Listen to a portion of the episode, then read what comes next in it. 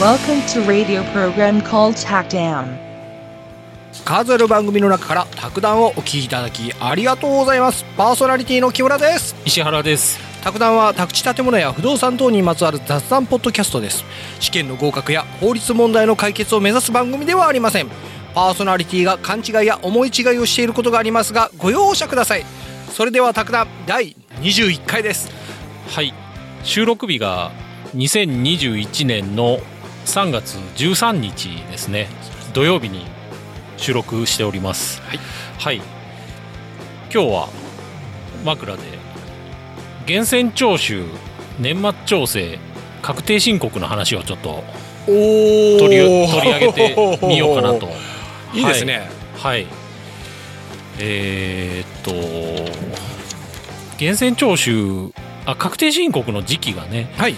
毎年2月の16日からうん3月の15日ってことになってて、うんで、今年は1ヶ月先延ばしなんですよね。はい。はい。で、何からいきいきましょう か。あの、源泉徴収。源泉徴収とは何か。はい。源泉徴収とは徴税事務を簡素化するため所得税を差し引くこととここここら辺は木村さんあのバッチリはいねはい、大丈夫です これどうしてああのーまあちょっとどんなものかっていうのを、はいスモビバっていうサイトからほうほうほスーモじゃないんですねこれスーモとは関係なかったですうスモビバスモビバ はいえー源泉徴収とは具体的にはどんなもの、はい源泉徴収とは給与や報酬などの支払いをする際に先に所得税としてさ差し引いておくことですとうんうんうんその差し引いた所得税は翌月10日までに税務署に支払うことが必要となりますと会社が払ってるんですね、うん翌月10日までうんうにん毎月でさらに企業などが年末に扶養控除などを考慮した年末調整をすることでサラリーマンや公務員などの給与所得者が確定申告する必要もなくなるうんとで税務署の負担も少な少なくなるうとんうんそういうことなんですなるねほどねでこれまあ給与所得者ってサラリーマンってうん税務署に行く必要ないじゃないですかない年末調整があればああのなんか年収で変わるんですかあれそうですねあのーいっぱいもらってる人はもちろんねあ木村さんひょっとしてその口いやいやいやいや羨ましいですねで国としても効率よく税金を徴収できると、源泉徴収、で良いことずくめじゃないかっていうふうに思うんですが、んデメリットもありますとあでサラリーマンや公務員は、はい納税意識が希薄となりがちそれはある確かにで希薄になるということはうん使い道に対しても意識が薄くなってしまいます。ああはいはいはいはいなるほどなはい、で、まあ、歴史をちょっと触れると、んついついこれね、んうん枕ってちょっと喋るだけなのにね本 来ねあのがっつりいっちゃうんでもうまあまあちょっと行きましょういかやいいんじゃないですかはもうはい枕がメインですよはえーで歴史は、いえー日本でははい戦時中の昭和15年う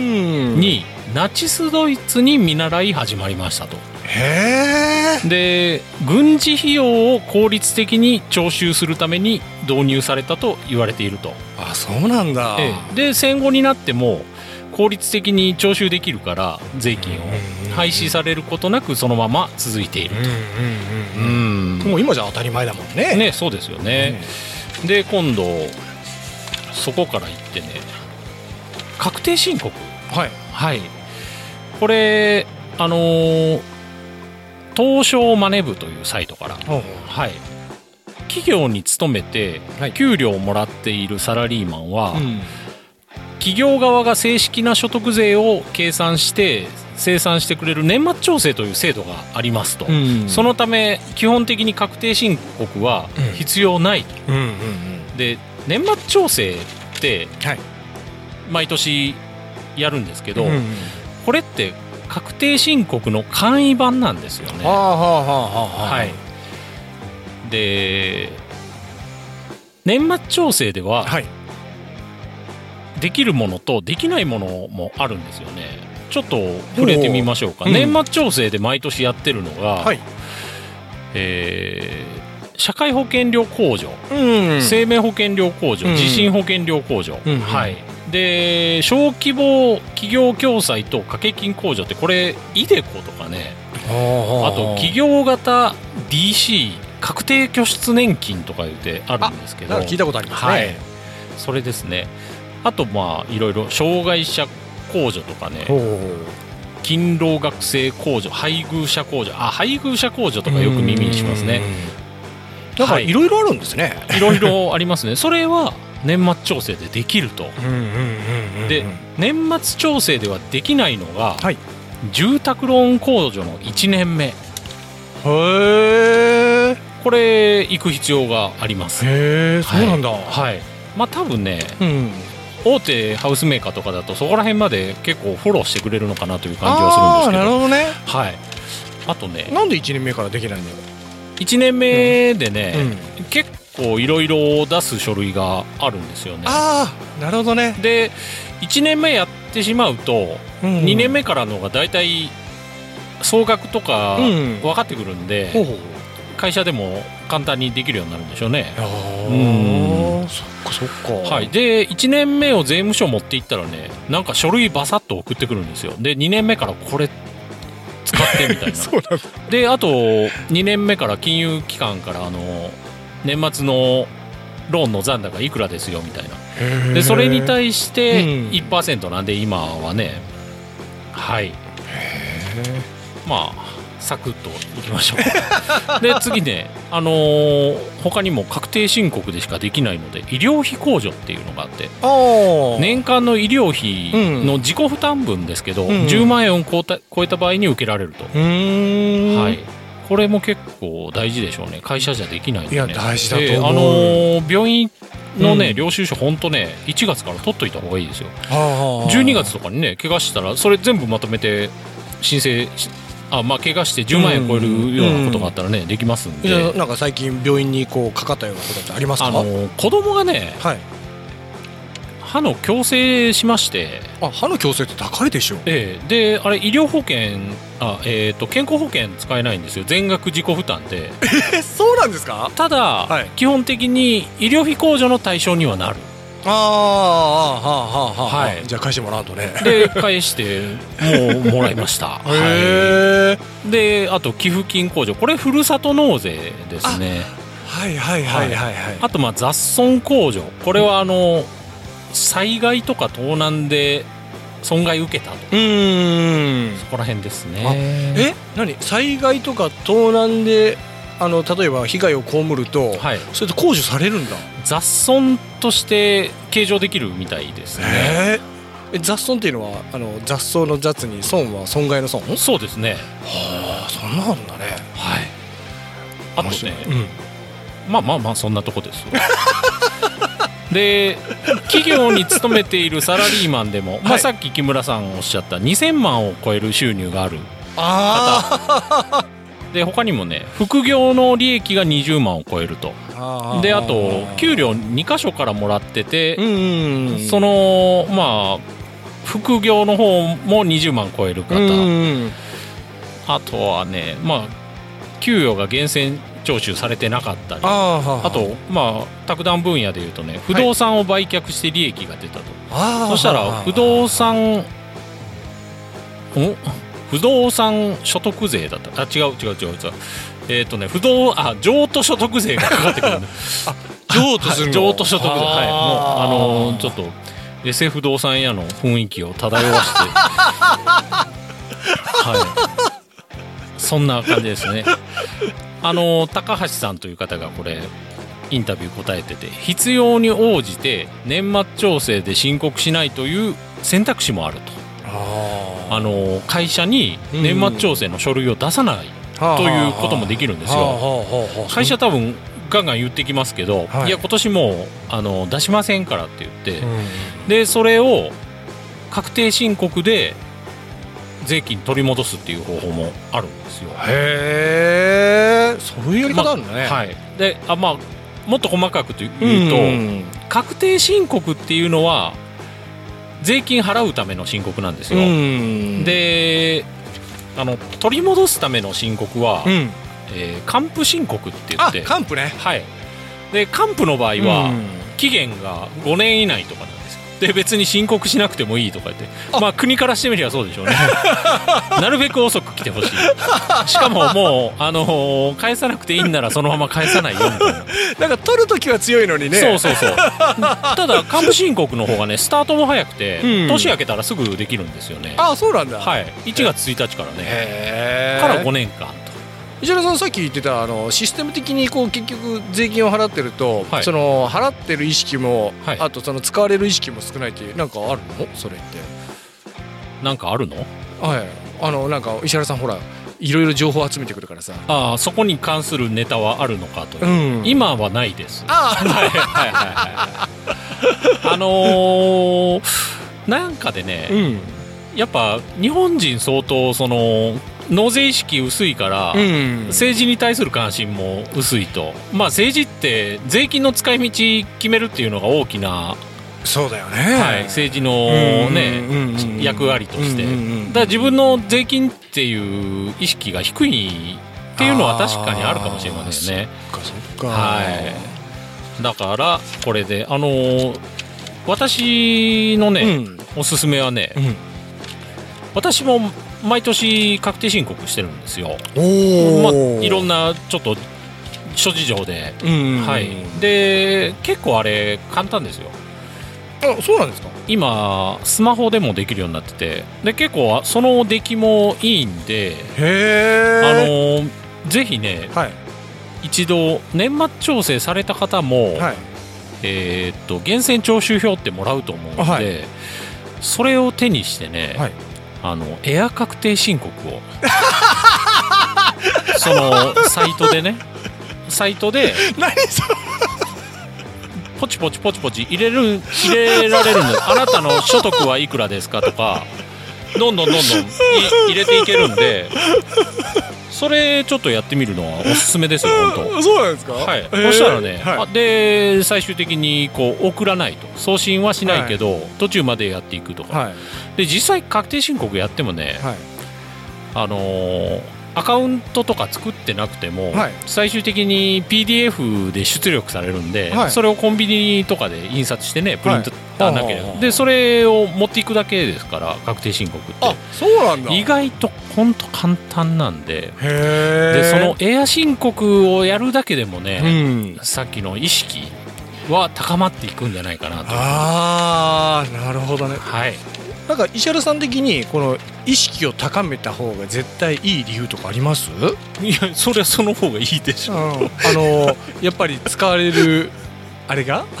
あの税金とかなんかあんたまにねあの結構ほらなんか100億とか200億をこうはいなんかいろいろね話し合って決めたとか言うけど、ええあれ税金だもんね。ねあのー多分ねう、ん。もう木村さんがさっきの質問してる時点で、うん意識低いんだと思いいますやわかる。もうだって低い低い。うん。そうだってあのね、はいその使われ方に対してもあの、はい結局おそらくこれ外国だったら怒っちゃうようなレベルなんだろうなあーみたいな使い方してはいはいるはいはいことあるもんね。ええでもねなんか興味がないから怒りも湧かないみたいなね。た多分うね、ん。このこういう卓談みたいなね、うんマニアックなサイトをああのポッドキャスト聞いてる方はうん結構意識高い方が多いかなと思うんで、ひょっとしたらあの釈 釈迦に説法になってたかもしれないですけどはいマニアックな。はいまあそんなとこで本編の方入っていきたいと、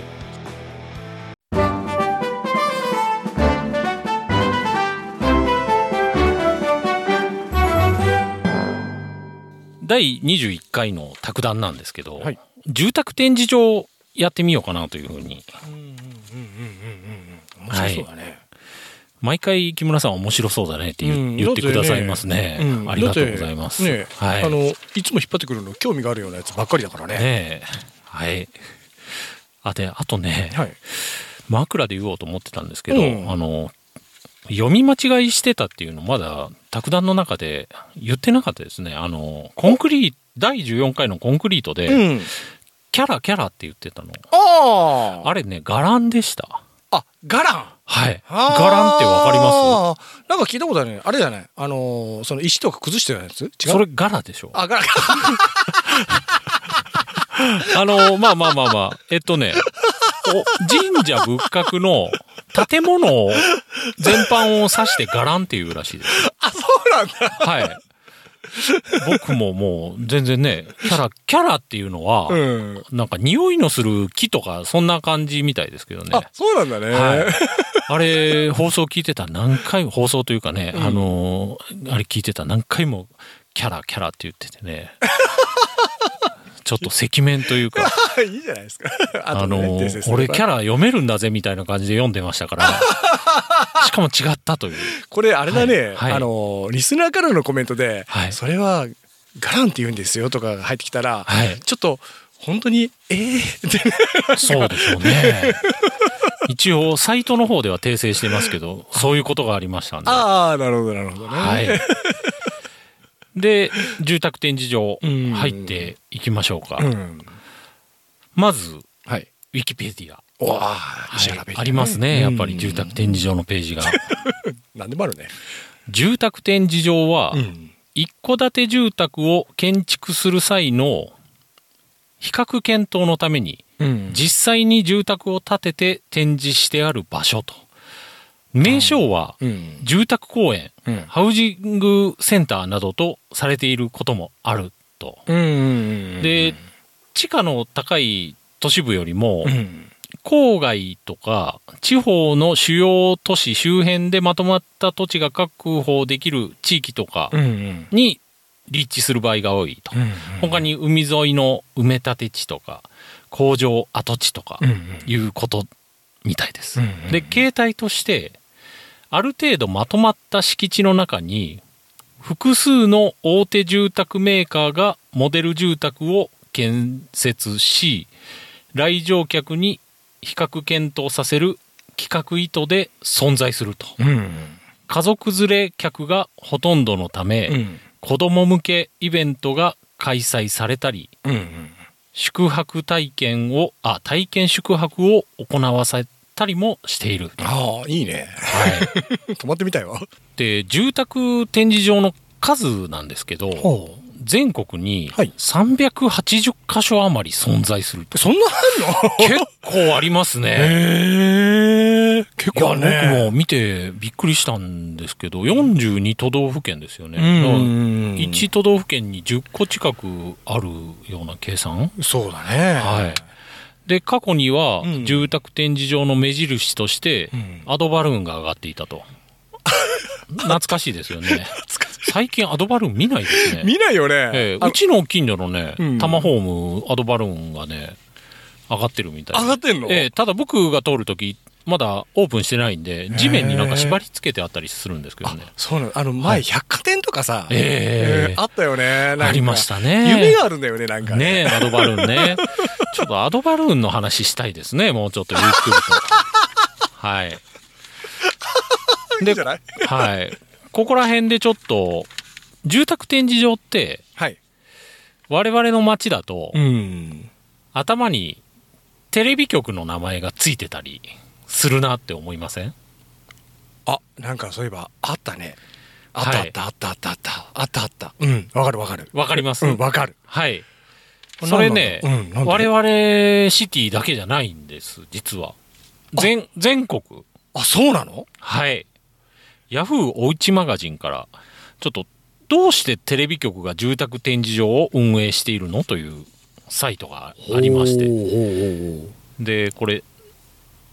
と読んでいきましょうおか。ーうん。モデルハウス取材を重ねるうちに、ふと気になったことがあると。はい。それは各社のモデルハウスが集まった住宅展示場の名前、なぜかうんテレビ局の名前を冠したものが多いのだと。うんうんうんうん例えば首都圏で有名なのは TBS ハウジングうん。おーこういう名前ですよね。あとはね TVK ハウジング関西 なら ABC ハウジング ABC 放送でうんすかね、うんはいこれなんでかっていうと、はい一般的には、うん法律で義務付けられていた放送局にね、法律放送局に義務付けられていたはい非常用第二送信所用地がい規制緩和によってはい有給地化したしたとほう何ですかそれはこれ調べたんですけど、はいい、まいち出てこないけど、うんおそらくね、うん放送するテレビ局は、はい今ある鉄塔がはい何かあってもいいように、はいあのー予備の土地を確保しなさいよみたいな法律があるんでしょうね非常事態にはそっちの予備のところにアンテナ立てて、うん放送できるようにしときなさいよみたいじなゃあ今はまだアンテナが立ってない状態なんだねねうでんそれがあのー規制緩和うんでもう持っとくだけでいいよとかまああ、ひょっとしたたらこその法律自体がもうなくなったのかもしれないですけど、で有給地化して住宅展示場に転用したことがきっかけと言われていると、へえじゃああれ貸してるんだね着地なんだね惜しいあ違うあなるほどそういう考え方もできますねねね結局遊ばせとくのはもこっこたいないからは積水さんに貸しますよみたいな はいはいはいはいはい、違ったはい、違うんですねはいはい、すいませんでまああのーこのヤフーおうちマガジンさっきも題名言いましたけどどうしてテレビ局がうん住宅展示場をはい運営しているのと、はいだから運営自体してるから、運営してるんですねはい、地面は持ってると、うんはで日本初の住宅展示場いうんっていうのが一応情報残ってて、はい元祖がはい1966年おおすげえ で ABC 朝日放送が手掛けたほうほう ABC モダン住宅展と言われているえじゃあ大阪なんだですねへえ1970年代ははい日本でプレハブ住宅が普及しはい住宅の工業製品化が進んだ時期とはその前はやっぱあれですかねあの、ま、町の大工さんが建てるのが普通だったみたいなそそれがだんだんとこうう工業製品化というか規格化していってで工場で部品を組み立てるような感じになって、まあ、プレレハブっていうのがあのプレファブリックとかいう意味だったと思うんですけど、ああれあれプレハブってそういう楽だったのはい、あへえの工場であらかじめ作ってうんるそれを組み立てるっうんていううんうんうんなんかイメージ的にプレハブってなんか簡単なとかそういうイメージですうね、んですはいねはい、プレファブリックだったと思いますへえまた違うたらすいま せんはいまあねもうはいすでえーっとビジネスモデルはいさっき木村さんが気になってたとこなんですけど、はいこれはこの当時のビジネスモデルとしては、はい出店料これ出店料っていうのはそのそこに家を建てさせて、はいまあ地代をもらうっていうのではなくて、うん広告料で稼ぐとはあはあはあはあで当時はあのーこ住宅業界の広告が、はいプリント媒体が大多数を占めてたとああチラシだったんですよね、ねでそこにあのー朝日放送のうんローカルスポット CM が目をつけたと、はあはあでローカルスポットの CM 枠を買ってくれたら、はい住宅展示場にも出店ができるとあ CM を出すならそこに家も建てていいよみたいな感じでしょうね、おすごい面白いやり方だねで CM で、うんあのーおお客さんを呼んで、うん展示場で住宅を見てもらうという流れあーまあ今の流れですよね今しょっちゅうやってますもんね、ううんうんでハウスメーカーとしては、うんえーテレビ CM だけでは情報が一方的で、うんあの消費者に浸透しづらいと肌感覚で考えていたとは。あはで実際そその展示場とテレビ CM を合わせたら、はい説得力がある PR ができるとあ。うんうんうんで両者の利害があのハウスメーカーとテレビ局の利害が一致したのであると。なるほどなそういういきさつだったんだねねえでそのさっきの ABC ハウジングの成功もありうん1970年代には、うんマスコミ大手各社が相次いで住宅展示場事業に参入と。うん すごいね。えーだから我々シティだけじゃないんですねねえやっぱりね全国なんですねで関東ではうん TBS ハウジングが発足すると、こちらは TBS ラジオが CM を流流して集客で TBS というブランド力も強みだったというう、んうんうんうんうんでこの流れが全国に広がってうんうん。テレビラジオだけではなく新聞社も参入 と、はすごいね。ああでマスコミ各社ははい事業部を持ち、うん。多くのイベントを手掛けているので、うん。えーあーで住宅展示場でも集客のためのイベントを容易に手掛けられるという利点もあったうとんあーイベントがもうもともと得意と、その住宅展示場に限らず、うんうんうんうんうんうんそうらしいですよ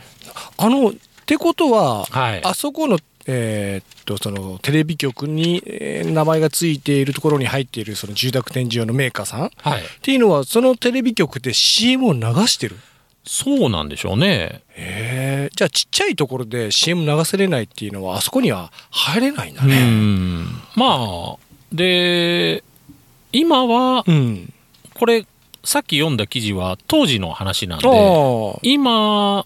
バンバンやってるかどうかはわからないですけどねあーはなるい、ほどね。はい、えー、面白いね。それ知らなかったな。そういうねうんいきさつがあるんですうねーん。でもう一個ザ・ハウスウェブというサイトはい。ここでもね似たような感じでなぜテレビ局が住宅展示場を経営するの かとこれ経営留守のかって書いてますけどねここここここここ見てくださいこれ経営留守のかこれ間違 えてるまあいいですわこれでも2014年の記事がそのまま放置されています からすごいですよねまあパッと見わからないですねで、まあ、理由として1番第三者的な立場が演出できると、ああ、はい、ああだから、うんうんうんあの積水ハウス住宅展示場って言ったらもう積水ハウスしか基本やっぱね、ねで他の家が建っててもなんかそそれなんかねちょっとおかしい感じうですよね、ね。で2番住宅会社からの CM オファーが来やすい、へえ。ああな必ずってわけじゃないんですね、うんそうしたらそうなんだね。はい。で、3番。賃料収入が増えると。あだあからやっぱ家賃というか、賃料はあるんです取ってね。んだねはい。4番。はい運営に資金がかからない。テレビ局的には。お金がかからないそうだね。はい。もう土地を出すだけでいいと。うん、上手だね、やり方。うんなんかいろいいろ利害が一致してるんですろ。うんうんうん。以。上のようなことを総合的に見て、うんやはりテレビ局が住宅展示場を運営しやすい環境なのでしょうんうんうん。う。うんなんかあれだね、全然リスクもなく運営できそうな感じだね、テレビ局はね。僕あのー高校生ぐらいの時かな、はいあのーよく行ってましたよ住宅展示場遊び に友達と。よくっていうほどでもないんでしょうけどね。ちょっと記憶が怪しいですけど。え、なんか門前払いみたいなのはないんですあのー自転車をね、はい。ちょっと遠くに止めて、はい。で、なんかこう、家族で来たけどう、んうん。子供だけはい。単独で遊んでる感を 出して。でもやっぱね、はい。その、高校生ぐらいのがはい、バーって入っていったら、はい向こう構えますよ。あ、そうなんですかその家の中でなんか、社員とかいますよおね。ーそれがまあ、ククって見見てきますもんね。へえ。で、大体冷蔵庫とかをこう開けていくんですけど、電源入ってないんですよ。 ジュースとかあったら飲んでやろうと思ってね。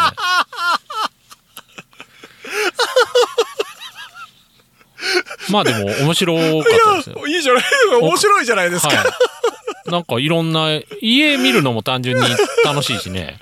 あのー、もともと大き、いんでしょおそうそうそうそう。えで、僕の実家とかボロかったんで、まあ今もボロいですけど。え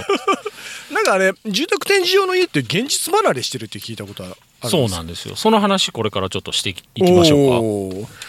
えーフィックスホームさんか。はい。で、住宅展示場には行かない方がいいは本当かメリットとデメリット、うん活用方法はと、うんはい、でこの記事はね、はい比較的住宅展示場よりでもないですけど、はい他にもね住宅展示場絶対行くなとかいう話ももちろんありますよそんなあるんですね、はいはいはいはいへで、えまあ、ここはデメリットを抑えてうまく活用しようよみたいなあページなんでうんでまずデメリット、はい広さの感覚がずれてくるとそうなんだ、はいあのー住宅展示場やっぱ一番いいのを建ててるんあー一番でかいのはねうんうんうんうんで展示場としても、はいお客さんが来るんで、はい複数のお客さんが入ってもいいように、はいまあ余計大きく建てるみたいなのもあるみたあいあ、はあですね。はあはあはあで住宅展示場の場合はリビングダイニングやはい廊下などはがい極端に広くなってますと。なるほどな、ははいあ、はあはあはあ、であとね金額の感覚がずれていると。ほうこれどういうことなんでしどうょいううことね。ですかねえーっとね坪単価で言うと、はい最低でも100万円は超えてきますとえでちょっとこれ僕も感覚がよくわかんないんですけどね、えー、全てを含めると1億以上になることも少なくは あありませんと1億ね買えないよねその家は、ねえただ話してるうちにだんだんあまあ1億いけるかなみたいな感覚なるんですか ね ならないならないでそれ見た後で例えば6000万とか見たらおお 安いなんか交渉術ではい最初にほら高いものを提示して、ええ後で安いの出すとかあるじゃん、えーそうでも1億が6000万になるから安くて買おうとは思わないよねで、もう一個デメリット。欲しくなって購入してしまう。まあ、 まあ、そうなんでしょう ね。で、それあのー感情を揺さぶられると、見に行ったら。うんだっはてい車とかも見に行ったら欲しくなるもんね、そうですよね、うんだからこそ余計に、こう、こいこいこいこいやってるんでしょうね。 住宅展示場は、やっぱり。あのー来た人になんとかプレゼントとかやってますもんね。あじゃあ餌をまいてええその行ったら釣られる可能性があるんだああ、そうですよね。ああなるほどなで、あと、まあ、あとね、こう、行くメリット。はいここら辺からちょっと意識高い記事になってくるんですけおど、おちょっとちょっと待ってくださ はいい、気合い入れよえーメリットをご紹介しますはと、い人生の優先順位を考えることができるう。うわーどうなんでしょうね、これ で、まあ、あの、お金のかかる8つの分野について順優先順位をつけることができると。で、その分野っていうのが、結婚、うん住まい、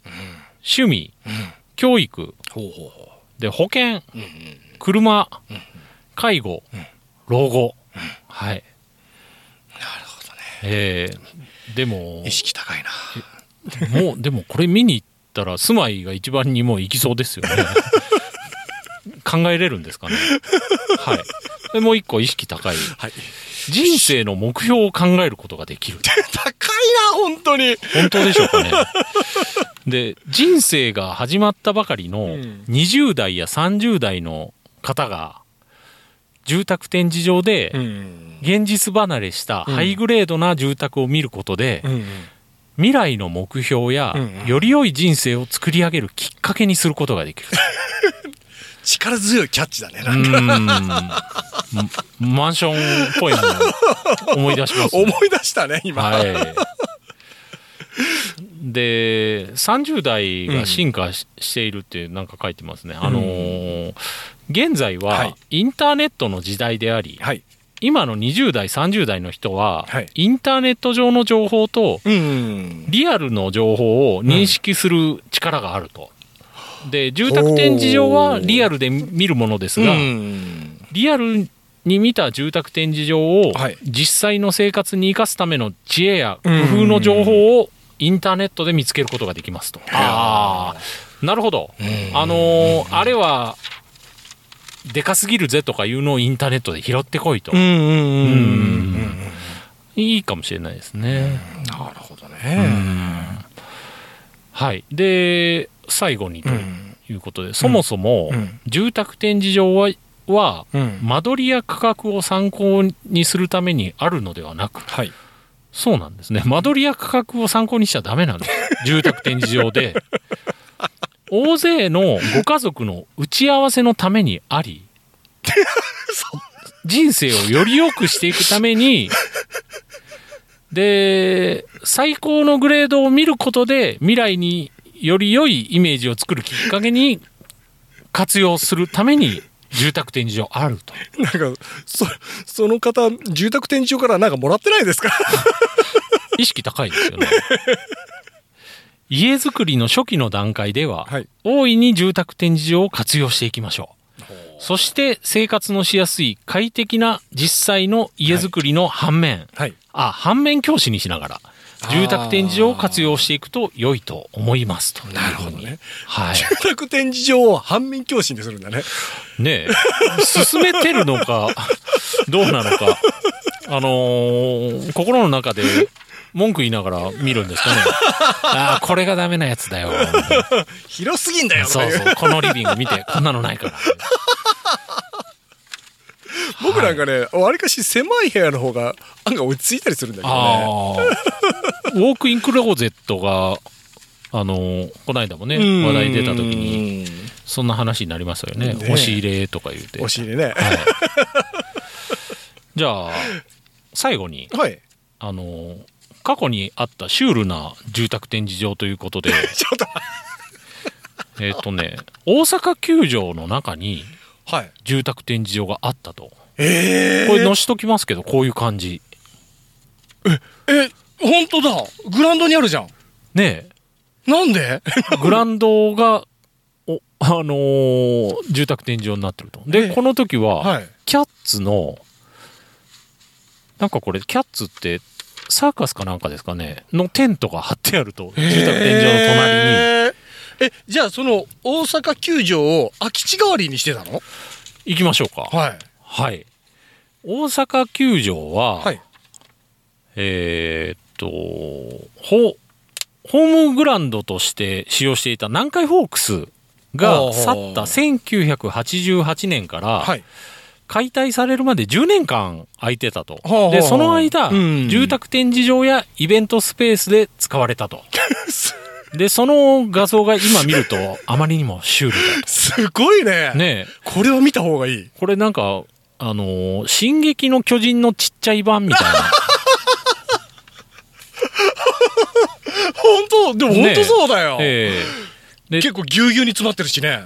ああ、ぎゅうぎゅうですようね。ん確かに奇妙ですが、あまりのシュールさに魅力を感じてしまう画像ですと。できるならばうん、これが存在しているうちに見に行きたかった。残念でなりませんと。そうだね、 ええなんか、普通に街がある感じですね、これ、球場の中うんうに。んうんうんでも、ここに、うーん、住んだらどうなんでしょうね。いやほん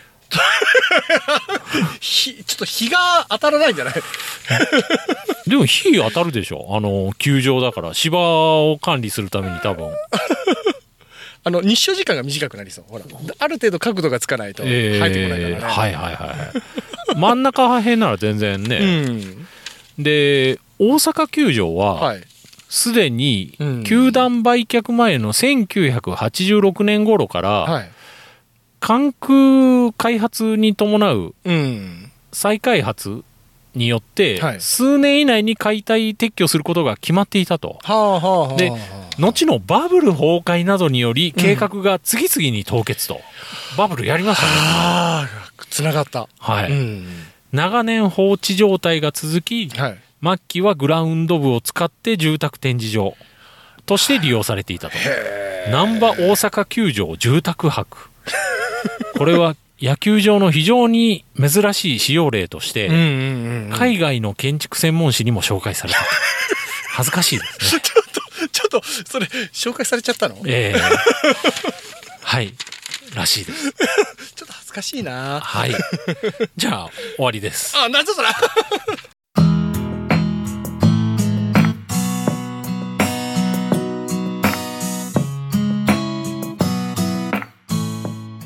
はい。あのー、21回、無事に撮り終わりました。はいはい。まあ、住宅展示場ということでうん、なんか思ったよりあるんですねいろいろな話がうーんなんか ねちょっとこういうことを思いながらまた行ってみたい感じもしますけどねたあれなかなか返してくれないですよね一回捕まるとまあ向こうも捕まえるためにやってるんですからもちろんえあのもう一回捕まるとなかなか話してくれないのそう思いますけどねとりあえずアンケートお願いしますいうところから来るんじゃないですかねおでこっちのその情報を引き出していくとはまあ、この間も僕、あのー積水ハイムの工場見学したっていうのをお伝えしいたあとーうんあれとまあ似たようなもんだと思いますあよね、こう工場見学ってこうなんかご飯が出たりとかもするんだろはい、いやこの間あの弁当食べたっていう話しなかったですかね、うんしたしたはいいそうそうそうそう弁当出たりとか他にもなんかえあるのなんか接待があのえあの箱を落としてはいでその後お米もらった話しなかったですかね卓談の中でしてたしてたごめんご めん箱落として強はい度を確もう認一するっ回て、やりましょうかそれ いいですかもうはい鮮明に思い出しました、はい。はい、じゃあ終わりましょう。それでは今回も卓談をお聞きいただきありがとうございました卓談ではリスナーの皆様からのお便りを募集しています番組の感想こんなトラブルがありましたこんな話題を扱ってほしいなどなどテーマは問いませんいろいろなお便りをお待ちしております宛先は公式ホームページでご確認ください Twitter や LINE のフォローをしていただけると嬉しいです卓談は毎週月曜日早朝に配信しています臨時で配信する場合もありますでは次回もポッドキャストでお会いしましょうさようならさよなら。